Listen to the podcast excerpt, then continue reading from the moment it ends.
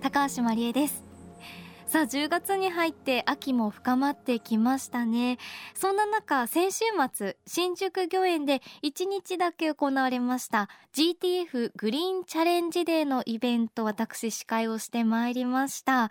あのその翌日ですね日曜日に台風24号が来るということで土曜日は雨の中のイベントだったんですよね。しとしと降る雨の中のイベントでなかなかちょっと気温も低くて寒かったんですが雨の新宿御苑実は結構良かったです。あの緑がすごく色濃くなっていたり緑の香りも濃くなっていてちょっとイベント的にはね秋晴れの方が良かったんですが雨の中で見るよさこい踊りですとか阿波踊りあとはちょっと気温が低い中で食べる江戸東京野菜のうどんなどこうフードフェスティバルみたいなのも行われていたのでそれはそれでとても楽しかったです。で2日目は台風の影響であいにく中止となってしまってあのねちょっと楽しみにしていた方いらっしゃったら本当申し訳なかったなと思います。先週シンガーソングライターの八重さんにお話を伺ってその八重さんのコンサートも2日目に行われる予定だったので私もお会いできるの本当に楽しみにしていたのでちょっとね残念でした。ただ来年もイベントを行うということですので来年は秋晴れの下で皆さんにお会いできたらなというふうに思います。さあ JFN38 局を結んでお送りします。命の森 Voice of Forest。この番組は鎮守の森のプロジェクトをはじめ全国に広がる植林活動や自然保護の取り組みにスポットを当てるプログラムです。各分野の森の賢人たちの声に耳を傾け森と共存する生き方を考えていきます。さあ今週は人呼んで森の生活者執筆家の四隅大輔さんを1年3ヶ月ぶりにスタジオにお招きしていろいろお話を伺います。湖のほとりで半自給自足の生活をしながら世界各国を旅している方です。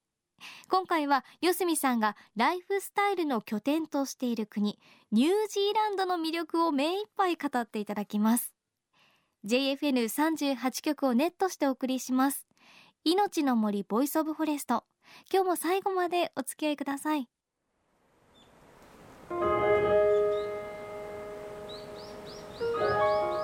の森。 Voice of Forest 命の森 Voice of Forest 高橋万里恵がお届けしています。さあ今朝はスタジオにこの方をお迎えしました。森の生活者で執筆家の四隅大輔さんです。四隅さんご無沙汰してます。久しぶりです。おはようございます。よろしくお願いします。いやまたお会いできて大変嬉しい僕も嬉しいです。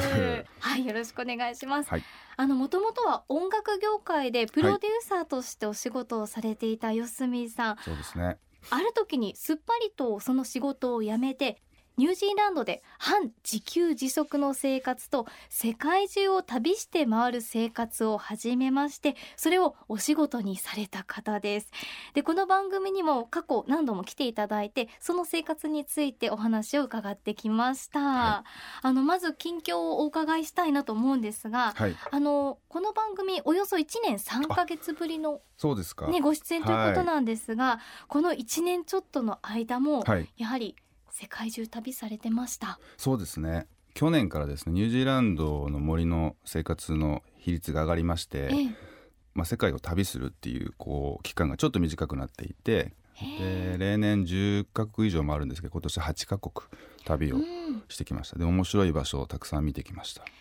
はい今年の日本の夏、はい、とんでもなく暑かったんですけどご存知でした？そうちょうどその一番暑いって言われた時期僕はあのオーストリアとドイツにいたんですね、えー、でオーストリアはあのビオホテルと呼ばれるですね。向こうでも100%食事も理念もオーガニックである規定を超えて初めてその認証取れるっていう。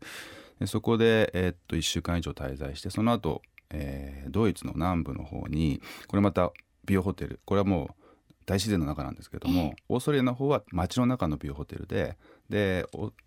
ドイツの方は森の中のビオホテルだったんですけども、食事も全部オーガニックで理念もオーガニックって話をしましたけど、もちろん飲み物もそうですし。でこう建物に関してもそういうこうケミカルのものが使われていないとかですねいろんな基準があってなのでこう最近のウェルネスリトリートウェルネスステイっていうのが欧米の方ではブームになってきていて、はい、そのホテルそのものにゆっくり滞在をしてでその中にこうマッサージとかヨガとか瞑想とかサウナとか100%天然の水でできたプールとかジャグジーみたいなものがあってこう体を休めに心を整えに来るっていうスタイルのステイが今ブームになってるんですけど、まあ、その先駆けですね美容ホテルっていうのは、はい、何もしないっていう。わでも贅沢な時間ですね。そうですね。ただ僕はあのその時ちょうどもうある本の執筆のピークで もうずっとあののんびりしてそして MacBook に向かって原稿を打ってみたいなことをやってました。ある意味メリハリがちゃんとついた。そうですね。すごい集中力が高まるのでそういう環境だと。逆にその本当に執筆のためには最高のステイになりましたね。はいさあそして四角さん、はい、拠点としている場所がニュージーランドということで、はい、あの湖のほとりに四角さんのお家があるって以前もお伺いしたんですがそうですね。ね今は、はい、えっと季節でいうとどうなるんですちょうど春の入り口ですね。わもうこれからね、はい、日本は冬に入っていきますが。そう全く逆で、ね、で僕の家はあのこう原生林に囲まれた森の中にある大きな湖なんですね、でその湖のほとりに家があるんですけどその湖の水が湧き水でできているので周りの森が深い原生林なのでそこがこう生み出す湧き水つまり冷たい水が常にこう湖に注ぎ込んでそこからも湧いてるので周りよりも春の訪れが遅いんですよ。へなるほど。じゃゆっくり春にそうですねなっていくって感じですね。夏になっても逆に言うと水温がそんな上がらないので、あの涼しい夏ですね。へえ森の景色も変わってきます、ニュージーランドの森はですね常緑樹なんですよ、つまりあの年がら年中ずっとグリーンで、あのいわゆる紅葉するあの木々っていうのはヨーロッパの人が昔あの持ち込んでで町に植えてでそれがちょっと繁殖して美しく紅葉するエリアはあるんですけどももともと原種の木々はですね。常緑樹でずっとグリーンなんですね。それが僕すごく好きでもう一年中緑で。で緑の中にもあのグラデーションというか季節ごとにそのグリーンが変わっていくんですよ。でうちの場合は、えーと、冬場に雨が多いんですね。で冬場にものすごい緑が濃くなるんですよ。で夏にあの雨が減って1月2月一番こういい季節はですねほとんど雨が降らないんですよ。そうするとやっぱりちょっとこう寂しそうにするというか 森が水を求めてるというか、色がちょっと焦ってくるんですね。焦るといってももちろん色焦るといってももう素晴らしいグリーンではあるんですけどその微妙ななんかこのグリーンのグラデーションがまあ9年目なんですけどもその場所で暮らしてだんだん分かるようになってきました。へえ、そっか常緑樹でも色の濃さとか変わるんですね。はい、そうですね。なんかその雨がバーって降った後にキラキラこうあの雨露で輝くじゃないですかそれだけじゃなくてなんかあ待ってたんだな雨を待ってたんだなっていうのが分かるようになんかガッて森全体がこう生気が上がるというかこう命の濃度が高まるような感覚がすごくあって雨降った後にこう森の中歩くのが僕すごい好きで。あなんかみんな喜んでる なんか香りとかも違いそうですもんね。おっしゃる通りですね。さすがですね。香りがやっぱり全然なんかこうグリーンの匂いあの木々のあの土のどちらかというと土の匂いが強くなる感じですね、ええ、森の匂いって意外にあの木とか葉の匂いというか土の匂いって感覚の方が僕にとっては強いんですけど、え、それがこうグッと上から明日から上がってくる感じがしますね。えー、なんかすごい本当にいい景色が広がってるな羨ましいなっていう感じがしますが、はい、あの四角さん、はい、半自給自足の生活っていうことを以前もおっしゃっていたんですが、はい、そうですね。この時期は何をこうこれが美味しいっていうのあります、はい、そうですね。あの僕大体そのまあニュージーランドの春日本の秋口ぐらいにニュージーランドに戻ってそこからまず畑をリノベし直すんですね。土を掘り返してでもちろんあの多年草って言ってずっと年がら年中あの生えてくれる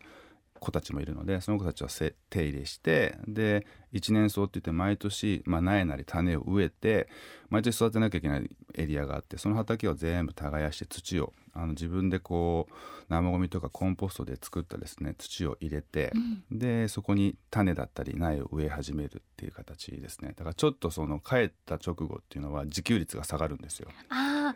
まずこう耕すところ、ね、植えるところから始められるんですね。そうですね。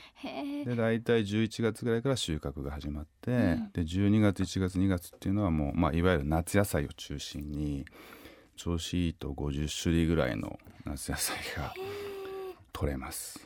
すごいですね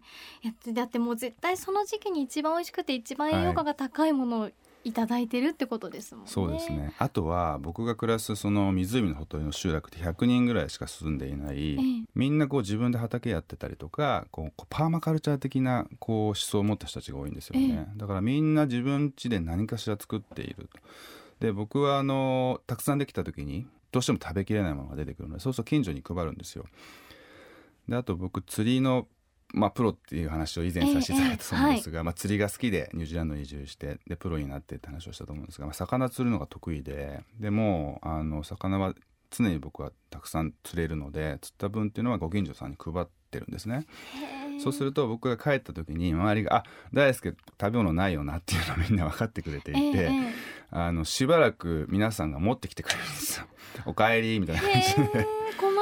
いそれで結構困らないのと、うん、あとはあのファーマーズマーケットっていうのが週末やっていてでそこに行けば本当にあの地元の生産者さんが自分の庭で採れた、まあ、畑で採れたものを販売していてそれがものすごく安いんですねアボカドとかもオーガニックなアボカドが1個2 3 0円ぐらいで売ってたりとかして それを買ってご近所さんからのものとで庭の畑森で自生してるものを取ってると意外にあの お金をかけずに食卓は豊かになってるっていう。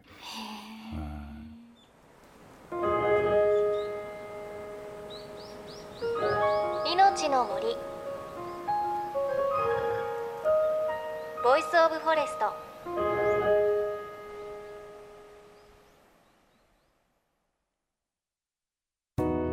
JFN38 局では東日本大震災で被災した沿岸部や全国の震災による津波被害が予測される地域に津波から命を守る森の防潮堤を作る鎮守の森のプロジェクトを支援する募金を受け付けています。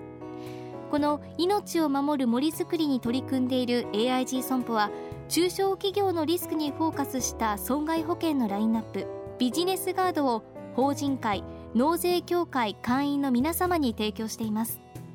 AIG 損保ではビジネスガード新規契約1件につき1本のどんぐりの苗木を植樹する命を守る森づくりを通じ被災地の復興全国の防災減災に取り組んでいます。命の森 Voice of Forest。今朝は森の生活者執筆家の四角大輔さんにお話を伺いました。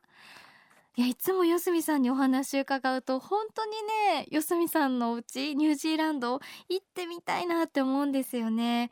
ねこの夏とか日本は本当にお野菜も高かったですし今もちょっとお野菜高いですし、ね、四隅さんの話聞いてるとほとんどお野菜は自分のところで作るもしくはもらってきたりファーマーズマーケットでアボカド1個30円ぐらいということでいや羨ましいな豊かだなっていう感じしますよね。さあこのニュージーランドのお話いろいろ出てきましたが四隅さんご自身も念願だったというニュージーランドのガイドブックを出されたばかりなんです。題名がラブリーグリーンニュージーランド未来の国を旅するガイドブックというもので私も拝見しましたというか毎晩読んでいますが あの本当にこう四隅さんの至極のおすすめの場所がたくさん書かれていて本当にね穴を開くぐらい見ています。もうニュージーランドの虜になり始めていますがニュージーランドっていうと人口より羊が多いとかそんなイメージ私多かったんですがそれだけではなくてアーティスティックな部分であったりとか本当に自然が豊かな部分であったりとかいろいろ書かれているのでぜひねチェックしていただきたいと思います。そして四隅さんが時間と苦労を目いっぱいかけて取材したニュージーランドのそのおすすめとっておきの情報は来週のこの時間にたっぷりとお届けします。さあそして番組ではあなたの身近な森についてメッセージお待ちしています。メッセージは番組ウェブサイトからお寄せください。命の森 Voice of Forest。お相手は高橋万里恵でした。この番組は AIG 損保の協力でお送りしました。命の森の森。ボイスオブフォレスト。